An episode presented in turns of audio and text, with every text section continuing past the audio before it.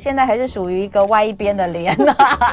老师人很好的说，他要等我做完节目之后，帮我改善我的另外一边，否则的话，我现在眼睛就是一高一低的状态哈，很很明显，对不对？顶着一张歪脸出去。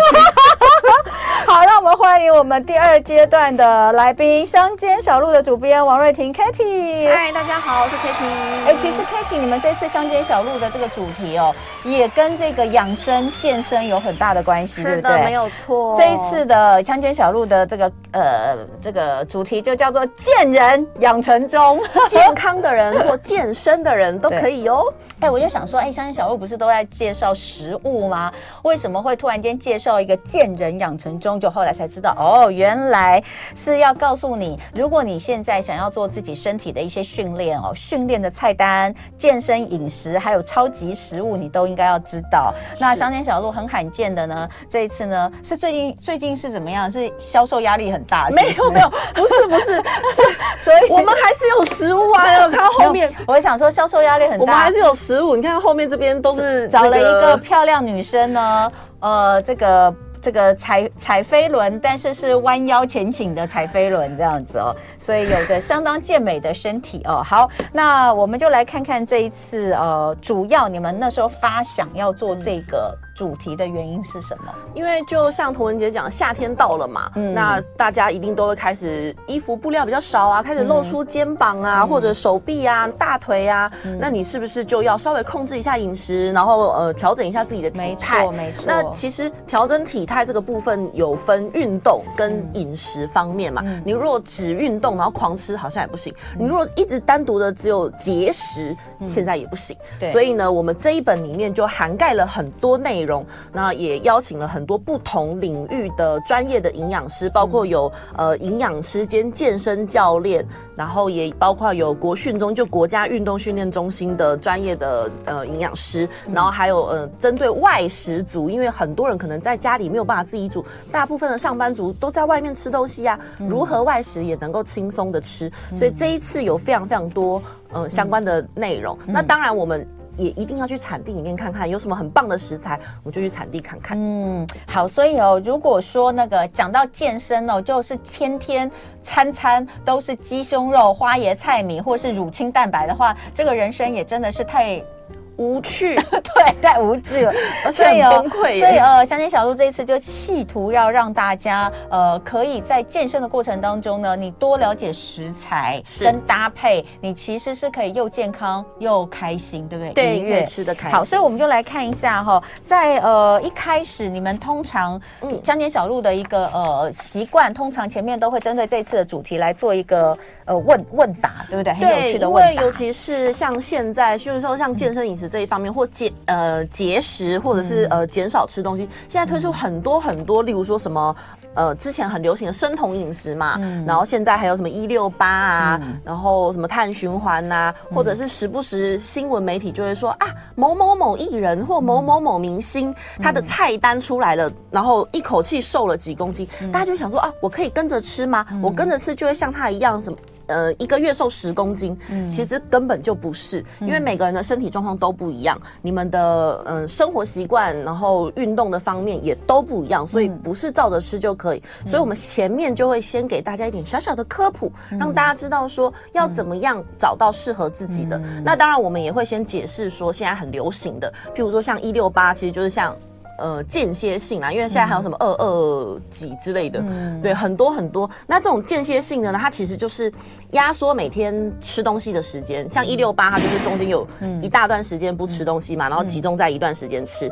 那在没有吃东西的那一段时间呢，就身体它会消耗储存在体内的这个养分来呃燃烧脂肪。这个呢。就是适合你每天有规律吃饭、嗯、规律作息的人，嗯、因为如果你一六八，然后你一下子。今天这样，明天那样，后天这样，其实你根本就完全没有不适合。嗯，对。那呃，碳循环的这样子的饮食方式，它其实就是呃，依照每天运动的强度，那调调整碳水化合物的摄取，就是糖类了嘛。嗯，这个呢就适合有规律运动的，嗯，因为它就会分高碳日、低碳日跟休息日。嗯，有你有规律运动，你就可以使用这个。嗯，那之前很流行的生酮饮食，就是呃，用高油低碳水的饮食，让身体觉得。哦，你好像很饥饿，在一个饥饿的状态，它就会燃烧脂肪，嗯、产生能量，你才能呃维持身体基本的运作嘛。嗯、可是这个会有一个问题点，就是因为你长期呃用高食用高油脂的食物，所以呢可能会出现倦怠，有些人可能会长痘痘啊，会掉头发。嗯，一般的营养师大部分都不建议你采取这样子的饮食方式，嗯、除非你有很正确跟完整的饮食观念。嗯，那甚至有些人就会想说，那我完全零糖，不要吃糖。戒糖，然后完全无油，就全部都水煮烫青菜，这样好吗？其实也不好，因为人的大脑中枢、呃神经系统、红血球细胞等等这一类，他们都需要葡萄糖来作为能量的来源。所以你完全戒糖久了之后，你其实会影响生理功能。像有一些女生，她可能就会呃月经就会不调，或者甚至不来这一类的。对，所以呃当然是不建议。那你说完全就是用烫青菜什么没有水煮？都大家都知道，神一定要适当的油脂。嗯对，这样子才有，而且你有些呃维生素是脂溶性的，嗯、你这样才有办法吸收到均衡的饮食。嗯，对。好，所以在这个地方有一些健身饮食大灾问哦，前面大家可以稍微了解一下，嗯、包括这个乳清蛋白的使用啊等等的，这里面都有讲到。那当然最重要的，其实呃就要呃以乡间小路他们最擅长的，他们的专业就是食材的部分。是的，那就讲到一些很厉害的食材，像是第一个超级食。食材就是芦笋啊，我自己非常喜欢吃芦笋。可是呢，呃，也发现其实你在买芦笋的时候，有细的，有大，有粗的。它的芦笋的品种其实非常多，对不对？然后芦笋也不是只有进口的，是的。一般来说，我们看到那种什么进口的芦笋，它可能呃有的是。你可以看到在市场卖一大包的那种，但是如果我们去这个高档一点的餐厅，什么法式料理，那个芦笋都是用一只一只来算价钱的 哦。没错，到底有什么差异呢？然后另外还有看到我们家自己几乎每天也都会吃的花椰菜，也是超级食材。还有我刚刚讲到的鸡胸肉，嗯、这三样都是对于健身的朋友来说的好食物伙伴。等一下回来，我们请 Kitty 帮我们做介绍哦。我们一同过生活，今天的主题是健人养成中，这个健是健康的健哦，但我用此机会来发泄一下，然后是乡间小路的主编王瑞婷 Kitty 在我们现场跟大家聊天，刚刚有讲到哦那个。呃，这次有介绍三种，就是健身呃朋友的好伙伴，呃，超级食物芦笋、花椰菜跟鸡胸肉。那呃，当然这个乡间小路是产地出发，让大家来看到他们的特别跟他们的故事。所以我们就先从芦笋开始讲起。好的，芦笋它到底是不是外来的东西啊？哎，其实它是外来的东西，但是我们今天要介绍的是所谓的本土芦笋。那本土芦笋代表的意思是它在台湾长出来。嗯嗯，所以呢。它呃，我们这一次介绍有紫芦笋，我们到云林去，嗯、那大家应该都有看到绿芦笋嘛？那今天现在在如果有看 YouTube 直播的朋友，就会看到照片上有秀出紫芦笋。其实我有看过，但我也不敢买。哦、我只要看到那种五颜六色的菜，我都不敢买。为什么？你怕有色素吗？不是，我就想说会不会不好吃，只是个噱头啊？但其实好吃吗？其实很好吃。哦、它跟绿芦笋来比较的话，它比绿芦笋更甜。嗯、然后呢，它的纤维，因为大家知道。芦笋会有一点纤维嘛？嗯、它比绿芦笋的纤维再更细，嗯，所以吃起来就不会有那种有时候会感觉好像咬到感。对，对对对，其实我们家小孩很不爱吃芦笋，就是因为会有纤维感。你们可以下次可以试试芦笋。芦笋，那白芦笋呢？其实白芦笋更嫩。我们吃那个法国餐啊，嗯嗯它都是那个白芦笋。你知道我曾经跟想要跟团，就是我们自己的好朋友，啊啊他们是跟那个呃，就是就是那种米其林的餐厅。一起买的。进口的那个白芦笋真的很贵，可是呢，嗯嗯我们透过这种方式还可以买得到。它真的是呃，但一次因为要买太多，因为他们是跟国外订的嘛，所以我们就没有买。我们后来我自己是没有买，因为量太大，我不知道怎么办。可是那个白芦笋真的超级好吃。嗯，我看了乡间小路，我才知道，其实台湾以前有种白芦笋。有有有，其实现在市面上还是有在卖，只是真的很少。台湾也有种，台湾自己种的很少，也有真的很少，嗯、因为、嗯、呃，我们跟气温的关系啦，我们就比较温度比较高嘛，然后也比较湿，所以我们长出。来的芦笋，嗯、像现在呃看到的话，一般如果你在市面上看到那种很大只，最大可以长到三十公分。大家想说三十公分芦笋不是都应该短短小小的吗？嗯、对，但是就是这本土芦笋的特色。嗯，对，因为它温度高的关系，所以它最多可以长到三十公分。嗯，那你不要想说，哎，这么高的这么大只的芦笋是不是纤维会很粗？嗯、其实不会。然后再来就是呢，呃，刚刚有提到的白芦笋，因为这白芦笋。老实说了，它真的是种的比紫色的更麻烦、嗯、更累，嗯、所以就是农民种的也少，嗯、当然产量就少了。对，嗯、那这一次的紫芦笋呢，也可以提供大家做参考。好，那芦笋呢，呃，就是买回去之后，我们怎么样来保存？因为你有做一个食用指南，我觉得非常实用、欸。哎，是的，没错。嗯、因为有时候如果你去菜摊买，你不知道它到底摆了多久，嗯、你回家会觉得哦，吃起来就是杂。呱呱，就是有一些渣渣。嗯、你回家呢，就可以先拿一个容器，底下大概装一公分的水，把芦笋这样直直的插进去，像插花一样，嗯、让它底部呢先吸收水分。嗯、一来呢，可以让它吸点水，让它保水一点，回春一下。嗯、二来呢，你如果没有马上要吃，你就放在冰箱里，这样子保存，嗯，可以延长它的保存期限。欸、所以我就是回来要清洗吗？嗯，不要，因为整只湿湿的，你就先这样子把它放进去，就先放到一个罐子，要料理再洗。哦，了解了解，三天换一次水，然后就可以放在冰箱里面，这样大概可以保持一周左右都没有问题。是的，然后就不要让它干干。那我在买芦笋的时候，我也会有一个错误，有一个迷失，就是说越大只的就不要选，因为它的纤维可能会越粗，但其实不一定吗？不一定，不一定，因为像我刚刚讲的本土芦笋，它本身就会长得比较巨大，嗯，所以。就说嘛，最大可以长到三十公分。你看三十公分有多大？嗯、我们自己也有买。嗯、然后它那个直径，我猜，我想应该有一公分吧。嗯、我们那时候买来，但我那时候收到的时候，想说，哇塞，怎么这么大？嗯，误以为它会很粗，嗯、所以我有拿几只先削皮，嗯、然后有几只是没削皮，然后就这样切下去炒，嗯、发现没削皮的也差不多啊。哪有？你不是叫大家要削皮吗？要，但是我个人觉得啦，没有削也还好，哦、就削最后那几段就好。嗯、你不要整根削啦，整根削很浪费。哦，就削后面的，前面的不要削。是是是，这也是我觉得芦笋很麻烦的地方。就我真的不知道到底哪里要削皮，然后有的时候吃到就会就很阿杂。对，所以可以研究一下哈。大家可以试试紫芦笋啊，很有趣。芦笋哦，为什么为什么是健身朋友的好伙伴之外，大家如果还记得，呃，张明威老师哦，有跟我们聊过，它其实是这个谷胱甘肽含量非常高的一个食材，所以芦笋是好东西，哦，而且它热量低，然后那个、嗯、呃膳食纤维也非常。多，如果你是有便秘的朋友们。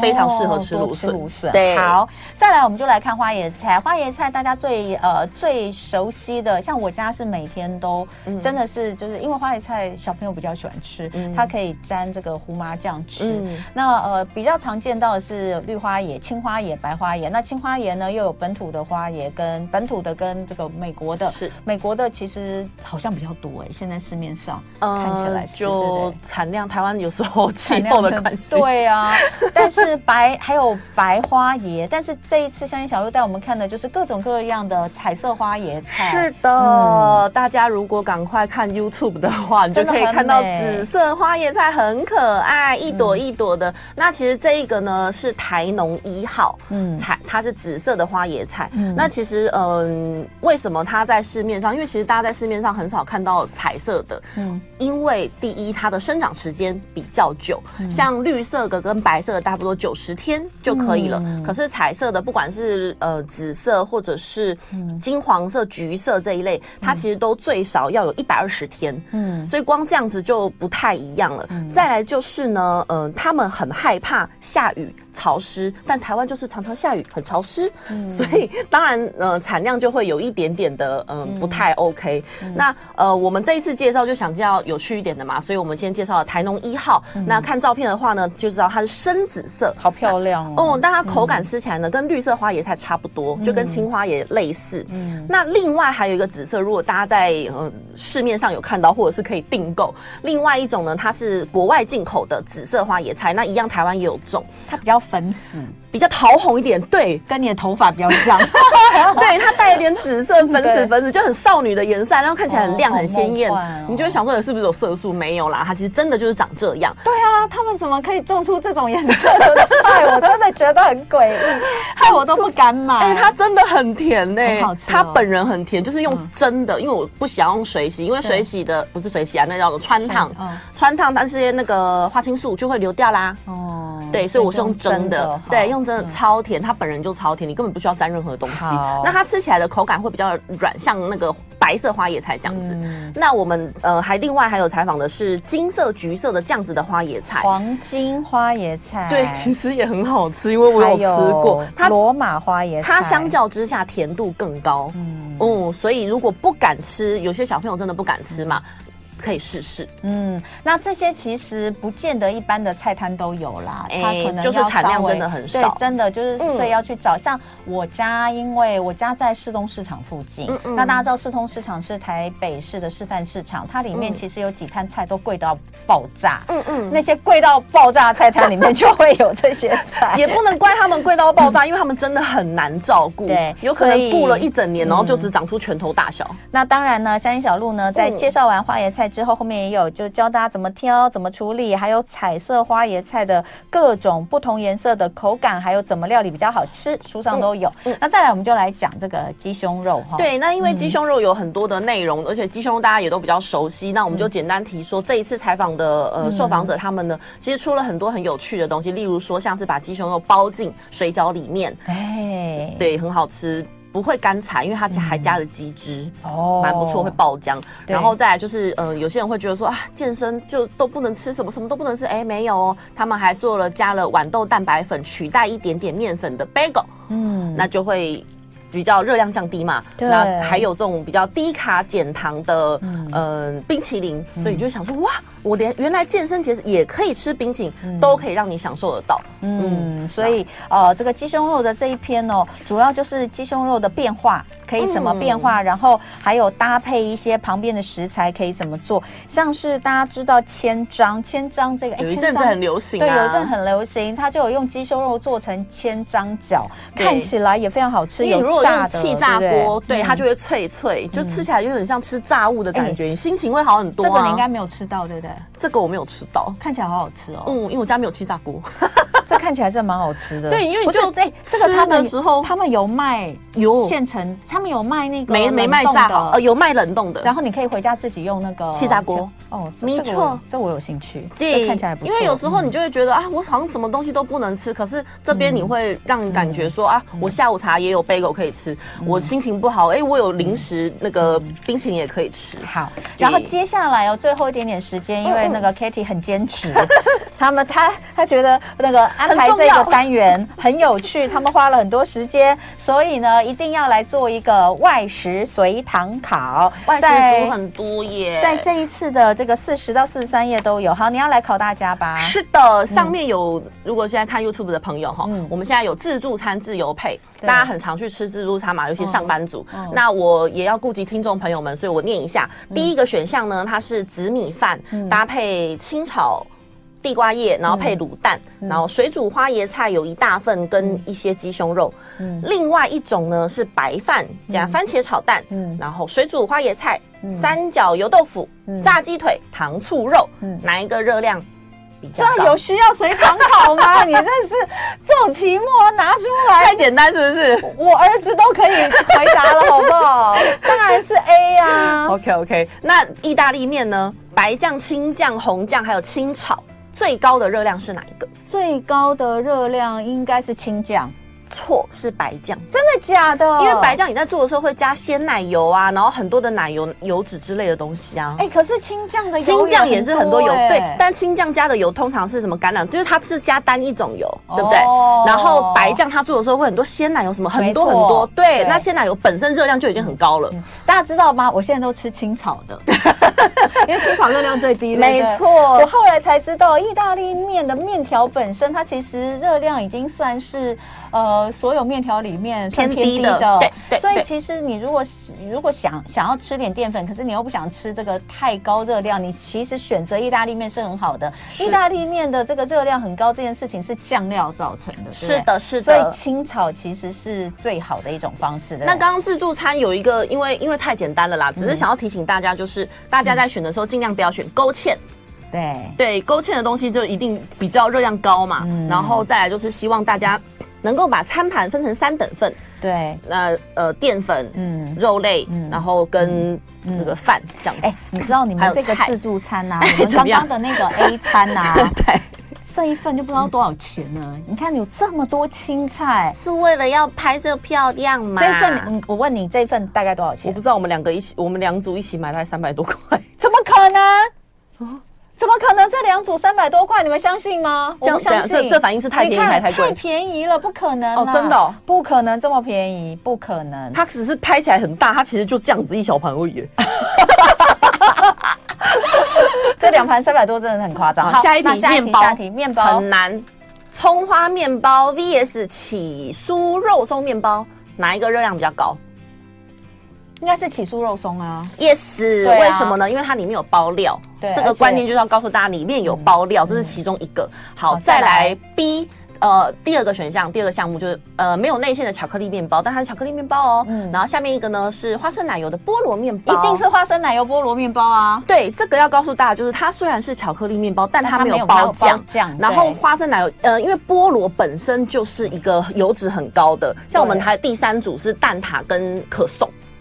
好，等一下，蛋挞跟可颂，让我想一下，热量高的选热量高的。我跟你讲，这两个都很高，应该蛋挞吧？对，因为它一样是有内馅，啊、它外面一样是酥酥的酥皮，也热量很高。那小可颂呢，一样是酥酥很多油嘛，因为可颂在做的时候会加很多很多的油，对但就在于它没有包馅，所以大家买面包，你还是可以吃面包，但是呢，就选择一下，不要太多那种酥皮呀、啊、嗯、菠萝啊，然后里面又加了馅料。嗯。对，那所以其实啊，嗯、吃面包，像如果你在有一些这个有卖那种欧式面包的店，欧式面包其实它的热量相对是相对对，像像那种杂粮面包，可是那种面包其实都比较贵，对啊，因为它用的就是材质也都材料也都比较扎实，所以有的时候我曾经买过那种一个杂粮面包，可能一个就要一百二十块，对。那我就会分成很多天，慢慢吃，一天早上吃一块，不会吃太多又省钱。好，所以这一次乡间小路的健人养成中有训练菜单，有健康饮食，呃，还有超级食物哦，做的很认真，希望大家呢可以去收藏一下。在这边谢谢 Kitty，谢谢大家，也谢谢大家今天的收听。礼拜三小周末，希望大家愉快度过，拜拜。休息一下，